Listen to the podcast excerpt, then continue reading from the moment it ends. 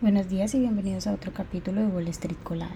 Hoy viernes 15 de diciembre los futuros del Dow Jones subieron un 0.3%, indicando un optimismo cauteloso entre los inversores.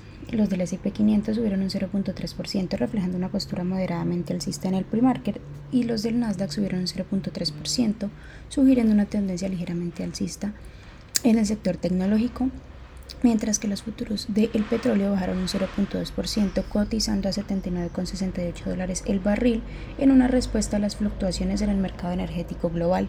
En las noticias económicas financieras, bueno, la administración de Joe Biden ha designado 48 medicamentos de la parte B de Mediacare que podrían estar sujetos a penalizaciones por la inflación en el primer trimestre de 2024. Entre ellos, productos de AbbVie que cotiza con el ticker ABBV, Amgen que cotiza con el ticker AMGN y Pfizer que cotiza con el ticker PFE. La iniciativa presentada como parte de la ley de reducción de inflación del presidente Joe Biden pretende reducir los gastos de bolsillo de, las, de los afiliados a Medicare y disuadir a los fabricantes de medicamentos de subir los precios más deprisa que la inflación. Cruz de General Motors, que cotiza con el ticker GM, anunció el jueves que despedirá a 900 empleados, casi una cuarta parte de su plantilla. Los recortes que afectan principalmente a las operaciones comerciales y funciones corporativas relacionadas siguen a una ronda de despidos de contratistas en Cruz el mes pasado. LinkedIn cambió de planes. La red social canceló un proyecto denominado Blue Chip que habría trasladado tecnología de su centro de datos de Microsoft Azure en un revés de su empresa matriz. Recordemos que LinkedIn es propiedad de Microsoft que cotiza con el ticker MSFT. Intel que cotiza con el ticker INTC quiere participar en el sector de inteligencia artificial en un acto celebrado en Nueva York el jueves.